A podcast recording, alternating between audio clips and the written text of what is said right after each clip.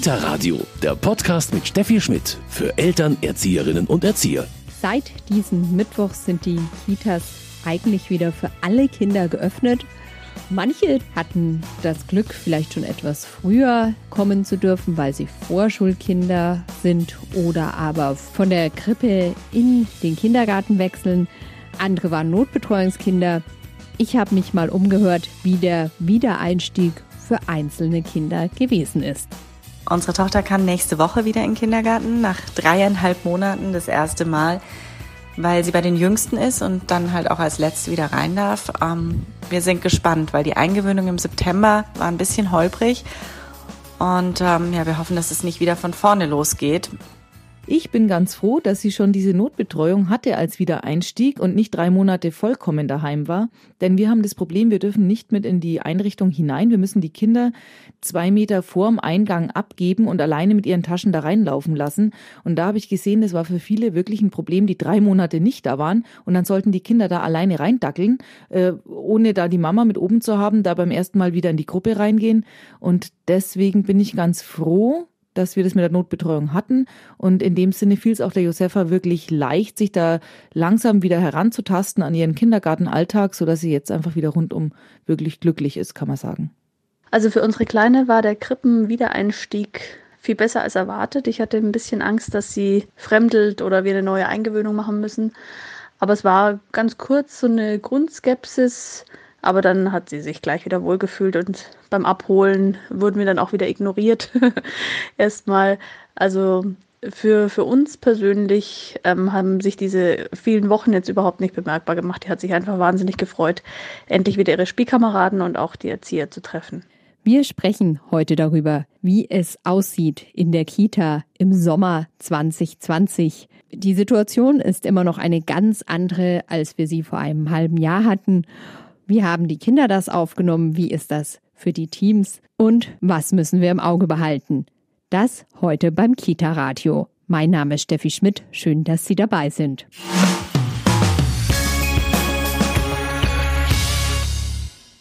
Kita im Sommer 2020. Wie geht es weiter? Das ist heute unser Thema.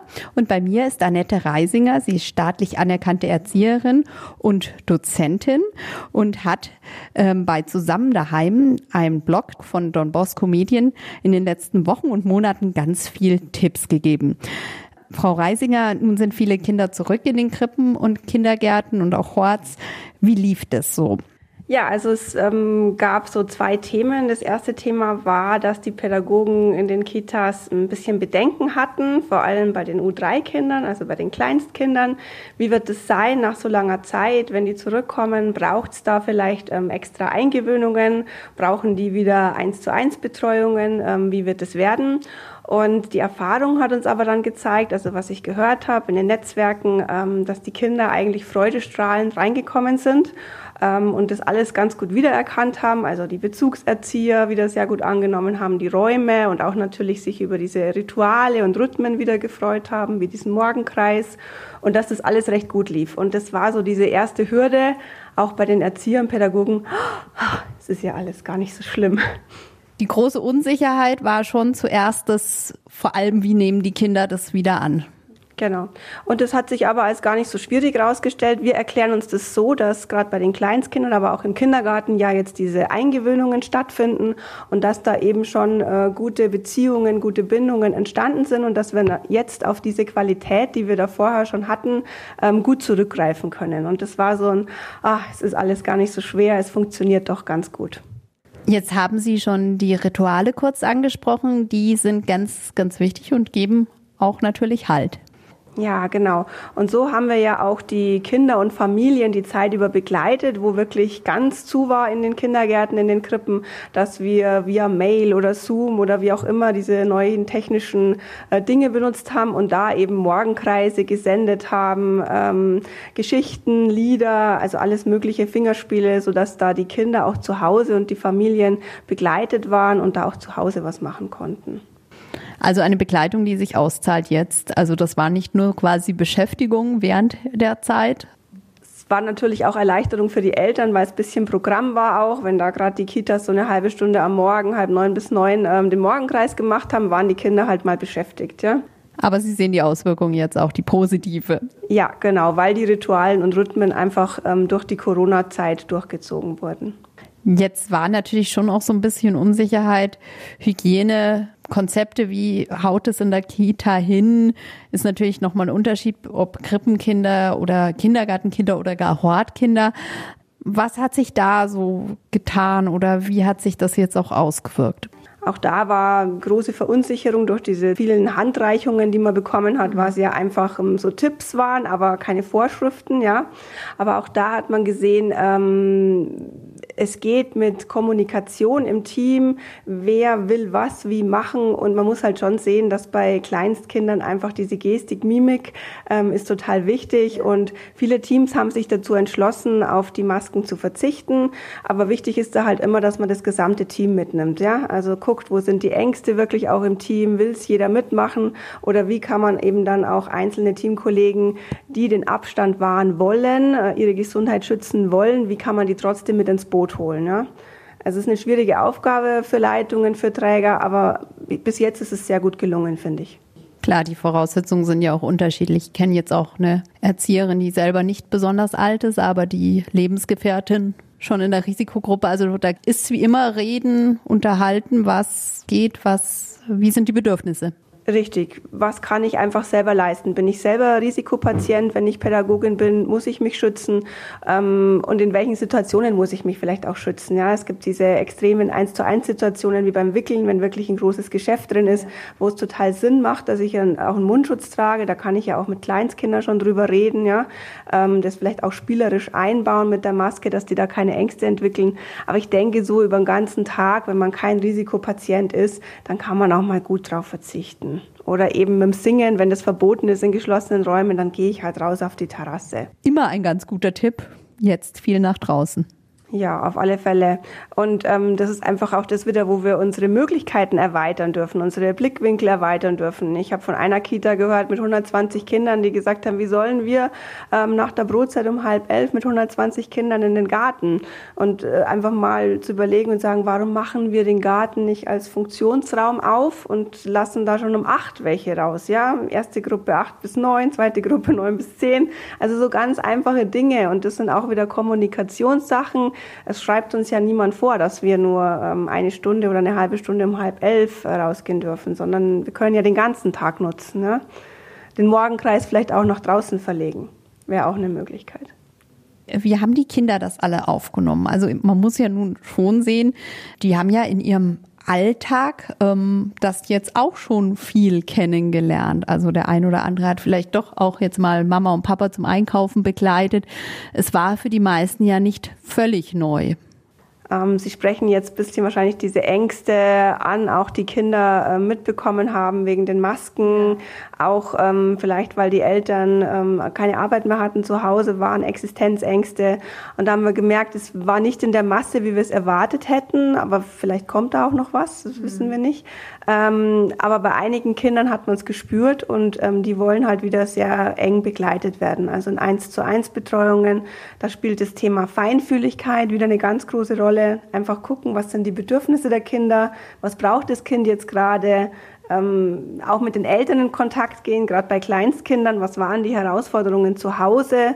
Ähm, was hat das Kind durchlebt? Wie hat es reagiert? Vielleicht ist es wieder ähm, ins Bett der Eltern geschlüpft. Das habe ich jetzt schon öfter gehört. Oder es hat die Windel wieder verlangt. Solche Dinge. Ja. Und äh, Kindergartenkinder können ja auch ganz konkret ähm, über diese Ängste sprechen. Also sie wollen, dass das wieder weggeht, dieses Corona oder so. Da gibt es ja so ganz tolle Geschichten auch. Ähm, da kann man dann schon in Kommunikation gehen. Wichtig ist, diese Feinfühligkeit zu erkennen, was braucht das Kind jetzt. Sprich also nicht zwanghaft die ganze Zeit darüber reden oder das abzufragen, wie man das vielleicht, ja, abfragen jetzt in dem Sinn nicht, aber wie man das vielleicht in der Grundschule, also meine Tochter hat jetzt vergangene Woche bei ihrem ersten Schultag oder davor sogar einen Fragebogen bekommen, den sie lange ausfüllen sollte, über den sie dann gesprochen haben. Für ein Grundschulkind funktioniert das ganz gut, aber bei Kindern, Kindergartenkinder einfach sehr auf die Bedürfnisse hören, wie bei anderen Themen auch. Das hatte man da zuvor ja bei anderen Themen genauso und auch keine Gespräche aufzwingen, aber auch nicht ausspannen, wenn die Fragen kommen, oder? Genau, ich hatte letzte Woche mein erstes Präsenzseminar und da waren es genau die Rückmeldungen der Teilnehmerinnen, weil ich auch so in dem ersten Anfangskreis gefragt habe, wie ist so Situation Corona. Und sie haben mir rückgemeldet, dass es eigentlich ganz positiv war, wo eben nur ähm, sieben, acht Kinder da waren statt zwölf oder im Kindergarten halt nur zehn, zwölf statt 25 weil man wieder mal die Zeit hatte, einzeln auf das Kind einzugehen. Also sich einfach mal auf den Teppich zu setzen und zu sagen, hey, was ist denn los heute bei dir? Ja, oder einfach ähm, nur mal zu gucken, was passiert denn dann, wenn wir jetzt beide auf dem Teppich sitzen. Ja? Also so in Resonanz mit dem Kind zu gehen. Da haben wir ja so im Alltag, sind wir so getaktet, weil dann ist schon wieder das Sommerfest da und dann ist wieder das Elterngespräch vorzubereiten oder die Laterne zu basteln. Und jetzt ähm, nach Corona war eben nichts. Und dann war wirklich dieser Beziehungsbindungsaufbau, bedürfnisorientiert, was braucht das Kind jetzt gerade. Mhm. Sie haben jetzt gesagt, man hatte anfangs vielleicht gerade eine kleine Gruppe, eben vielleicht auch nur die Notbetreuungsgruppe. Gab es da auch Bedenken von den anderen Eltern dann vielleicht auch, äh, wie kommt mein Kind wieder in so eine Gruppe rein, wenn es da jetzt doch einige gibt, die da vielleicht schon viele Wochen sich getroffen haben? Also bei den Eltern habe ich jetzt wenig ähm, Ängste gespürt oder habe wenig ähm, Rückmeldungen bekommen, dass da Ängste da waren. Im Gegenteil, die haben sich einfach gefreut, weil die ja. Kinder halt wieder ähm, ja, beschäftigt werden wollten und wieder in ihre alten Rhythmen, Rituale, eben wie den Kindergarten, die Grippe oder den Hort auch äh, zurückkommen wollten, ihre Freunde vor allem vermisst haben, weil das unter den Gleichaltrigen halt einfach auch so wichtig ist. Man kann schon mal eine Woche animieren als Erwachsener und motivieren, was zu tun, aber äh, das Spiel unter Gleichaltrigen können wir ja nicht ersetzen als Erwachsene. Es ist auch interessant äh, für die Erzieher, für die Teams. Also ich denke, da ist ja noch viel Entwicklung einfach in dem Alter, im Krippenalter, aber auch im Kindergartenalter. Über das Spitz gesagt, sieht man da jetzt vielleicht nach den äh, 12, 13 Wochen ganz andere Kinder, als man vor einem Vierteljahr hatte. Das ist tatsächlich so. Also ich kann nur von den Rückmeldungen letzte Woche aus diesem Seminar sagen, dass da wirklich die Teilnehmer waren und gesagt haben, es war so positiv. Wir haben die Kinder nach acht, neun Wochen äh, gesehen und der eine hat zum Sprechen angefangen, der andere konnte laufen und war ohne Windel. Und es war so schön, weil man den Eltern auch mal rückmelden konnte, was haben sie denn jetzt geleistet? Was ist denn da jetzt zu Hause eigentlich passiert? Und die Eltern das dann auch so gesehen haben, ja, ist ja ein Entwicklungsschritt. Also dieses, ähm, diese Bildungs- und Erziehungspartnerschaft ähm, ist in dieser Corona-Zeit gewachsen. Also eine ganz interessante Erfahrung auch für die Teams in den Kitas. Jetzt hatten viele ähm, Teams, viele Erzieher, viele Kinderpflegerinnen auch lange Zeit zu Hause, haben das auch ähm, für Reflexion genutzt. Äh, Arbeit am Konzept oder was auch immer. Etwas, was man wahrscheinlich jetzt dann aber auch Vielleicht kann man es jetzt nicht gleich alles in die Praxis umsetzen, aber nicht in der Schublade verschwinden sollte. Also das habe ich jetzt auch ganz, ganz viel gehört, dass endlich die Zeit war, sich mal mit ganz vielen Dingen zu beschäftigen, die so liegen geblieben sind, die man immer in der Ablage verstaut. Und da gehört die Konzeption auf alle Fälle dazu. Da haben wir so eine XY-Konzeption, aber man weiß, wo möchte man dran arbeiten und wo fehlt es einfach noch. Und da haben sich jetzt ganz, ganz viele Teams wirklich reingekniet und haben da was ganz, was Tolles für ihre Einrichtung zugeschnittenes, individuelles geschaffen. Ähm, und das meine ich eben, das dürfen wir jetzt nicht vergessen. Da haben wir schon ganz, ganz große Qualität Qualität gehabt, ähm, sind jetzt gerade durch die Rahmenbedingungen, Hygiene, Corona so weiter ein bisschen eingeschränkt, aber das müssen wir dann wieder rausholen aus der Schublade. Und wie Sie schon gesagt haben, eben dann die Theorie, die wir jetzt fest haben, in der Konzeption auch wieder in die Praxis zu transferieren. Die Kinder sind das eine, die Eltern das andere, auch die oder gerade die vielleicht haben jetzt in der Kita einfach eine völlig andere Situation jetzt auch erlebt. Sie haben es schon gesagt, die meisten waren natürlich sehr froh, dass das Kind wieder in die Kita darf. Trotzdem, in vielen Kitas ist es nach wie vor so, dass das Kind nur an der Tür abgegeben werden darf. Also es hat sich geändert. Es hat sich auf alle Fälle sehr viel geändert. Die Rahmenbedingungen haben sich geändert, eben dass die Eltern zum Beispiel bei der Bringsituation, bei der Abholsituation draußen warten müssen, mit, mit Maske vielleicht sogar warten müssen, das Kind übergeben wird. Da werden wir uns was einfallen lassen dürfen, wie wir da einfach diesen Kontakt zu, zu dieser Bildungs- und Erziehungspartnerschaft ähm, aufrechterhalten. Könnte mir vorstellen, dass das vielleicht auch gut über äh, Zoom, Webinare, sowas gehen könnte, Elterngespräche via Zoom. Eltern wollen den Austausch, die wollen da auch begleitet werden und die wollen wissen, was in der Kita los ist, aber wir dürfen die nicht aus dem Blick verlieren. Also nur weil die eben nicht mehr rein dürfen jetzt in die Kita, ähm, dürfen wir die nicht aus dem Blick verlieren. Und was wir auch ähm, aufpassen müssen, ist, wir haben uns die letzten 10, 15 Jahre sehr viel erarbeitet in der Qualität in Kitas ja. und Krippen. Ähm, gerade was die Partizipation, was die Selbstständigkeit, solche Dinge anbelangt. Und da merken wir jetzt, da macht Corona uns einen Strich durch die Rechnung. Wo merken Sie das? Was sprechen Sie da konkret an? Also zum Beispiel in Essenssituationen, die bereitet uns da große Herausforderungen, dürfen die Kinder sich selbstständig das Essen nicht mehr nehmen, eben ja. wegen Hygienevorschriften. Sie dürfen sich selber nicht mehr einschenken und ähm, das fordern natürlich Kleinstkinder und Kindergartenkinder sowieso. Die fordern das natürlich ein. Da haben wir lange gekämpft für diese Qualität und ähm, ja, da arbeiten wir jetzt, dass wir sagen, okay, Corona ermöglicht uns das gerade nicht, eben wegen diesen Hygienebestimmungen, mhm. aber wir dürfen nicht vergessen, dass wir das schon ähm, hatten und so schnell wie möglich auch auch wieder in die Kitas bringen müssen. Ich möchte auch noch mal auf die Eltern äh, zurückkommen. Die zeigen natürlich Verständnis für die Situation momentan, aber Sie haben schon gesagt, Webinare wären dann natürlich vielleicht für Elterngespräche dann etwas. Aber merken Sie das wirklich aktuell auch am Alltag, dass so viele Tür- und Angelgespräche vielleicht wegfallen oder ja, ein Stück weit auch der Kontakt unter den Eltern weniger ist? Natürlich, die Tür- und Angelgespräche fallen komplett weg. Also ich, einige Kitas weiß ich, haben so Informationsbüchlein, ja, das kann man nutzen. Ähm, ich könnte mir auch vorstellen, dass man einfach äh, im Garten vielleicht so eine, so eine Bring- und Abholsituation macht, wo man mit eineinhalb Metern Abstand diese Tür- und Angelgespräche nachholt oder, oder wieder initiiert in die Kitas. Es ist unerlässlich. Also wir brauchen diesen Kontakt, weil ohne Eltern, dieser alte Spruch, ohne Eltern geht es nicht, ja.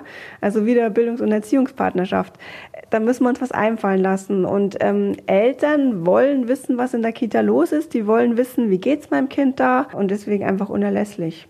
Wie ist es für die Kinder jetzt auch, die wechseln, in die Schule wechseln, in den Kindergarten wechseln? Ähm, dieser Schluss ist ja auch, dieser Abschluss etwas ganz Wichtiges. Auch der kann natürlich in diesem Jahr nicht wirklich begangen werden. Empfehlen Sie da vielleicht das auch in irgendeiner Form trotzdem, ja, weiß ich nicht, ja, wie geht man das an? Er kann halt nicht so stattfinden, wie wir es die letzten 40 Jahre gemacht haben mit dem äh, mit der Übernachtungsparty oder ähm, mit dem riesigen Sommerfest. Ich denke, wir sind alle kreativ und haben viele Möglichkeiten im Kopf, ähm, was man machen könnte. Ich habe jetzt schon äh, von einigen Kitas gehört, dass sie einen Ausflug machen am Wochenende mit den Eltern. Also wer sich das zutraut, zum Beispiel in Zoo, Tierpark, solche Dinge. Also ich glaube, wir dürfen kreativ sein, wir dürfen uns was einfallen lassen und ähm, Ersatzmöglichkeiten einfach den Kindern bieten bieten, wo sie Abschied nehmen dürfen. Weil es ist wichtig, so ein Abschied. Ja, auf alle Fälle, weil es fängt was Neues an und äh, Rituale gehören einfach dazu, wenn man Übergänge gestaltet. Also da brauchen wir einfach schon irgendeine Verabschiedung in irgendeiner Weise. Kita im Sommer 2020, das ist heute unser Thema gewesen. Ich habe gesprochen oder spreche immer noch mit Annette Reisinger, Erzieherin und Dozentin. Frau Reisinger, ein kleiner Blick in die Zukunft. Was wünschen Sie sich vor allem für die Kitas? Ich wünsche mir, dass wir aus dieser Krise was gewinnen können. Also, dass wir da eine Chance drin äh, sehen, dass es zum Beispiel dieses Thema mit Eltern, dass es ohne die wirklich nicht geht, dass wir die brauchen, dass wir wissen müssen, was sind die Themen zu Hause bei den Kindern, um da wirklich gut arbeiten zu können. Und ich wünsche mir, dass die Pädagogen diese Zeit auch wieder äh, zu schätzen wissen, wirklich Zeit mit den Kindern zu verbringen, feinfühlig, ja, situationsorientiert und bedürfnisorientiert. Also, dass wir das so aus der Krise mit rausnehmen können. Das würde ich mir wünschen. Und wie schafft man das durch weniger Programm? Viel weniger Programm, ja. Einfach ähm, weg von diesen äh, ganzen festen Feiern, ähm, einfach mal gut aussortieren und wirklich gucken, was ist gerade bei dem Kind das Thema, wie kann ich es ähm, wirklich begleiten und gut fördern in den nächsten Entwicklungsschritt. Und das sind ja ganz, ganz individuelle Themen. Ich bedanke mich ganz herzlich bei Annette Reisinger mein Name ist Steffi Schmidt. Ich wünsche Ihnen eine schöne Woche. Bis bald. Kita Radio, ein Podcast vom katholischen Medienhaus St. Michaelsbund, produziert vom Münchner Kirchenradio.